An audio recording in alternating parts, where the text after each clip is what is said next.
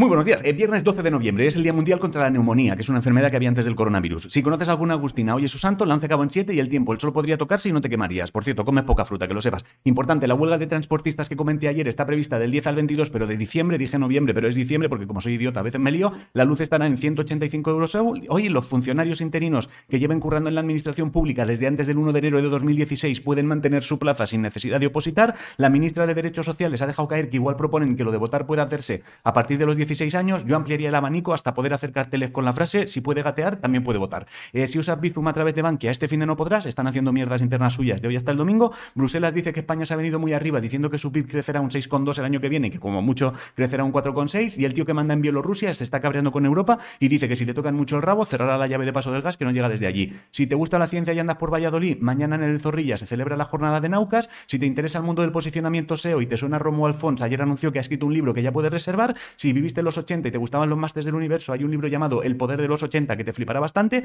Y hoy se estrena en cines una peli basada en el libro Pan de limón con semillas de amapola. Y en música, Rosalía y The Weeknd han sacado una bachata, Pablo Alborán tiene tema nuevo, Dani Martín álbum, El Canca y Alex Ferreira tema juntos y un montón de artistas se han juntado para crear un tema llamado Más Besos. Y los chunguitos se separan ya. La selección española de fútbol ganó ayer a Grecia, en tenis Paula Badosa ganó ayer, el Real Madrid se enfrenta al Green Ground Class, este fin de motos en Valencia y Valentino Rossi se despide y en boxeo, ojo que Kiko Martínez mañana pelea contra Galahad, que es un mago de la Tierra Media, supongo. En esports, esta noche es la final de la SL Masters entre Movistar Raiders y Saugo Oficial. Team Queso representará a Españita en los mundiales de Wild Rift y mañana son las finales de la Racing Series Valorant y también las finales del perdón, El horóscopo dice que recuerdes que a veces tú también metes la pata y los otros te perdonan antes de que tú pidas perdón. Si no sabes qué comer, hazte lentejas. La respuesta a la adivinanza fue el reloj, la de hoy. Dicen que tiene y no tiene, mucho pinche y poco retiene y poco más. Bueno, el lunes no habrá informativo porque necesito procesar con mucha calma el haber descubierto que a veces la gente que no conoces en persona hace por ti cosas que nadie había hecho nunca. Y me refiero a vosotros. No sé cómo lo habéis hecho, pero sois un puto faro, al menos para mí.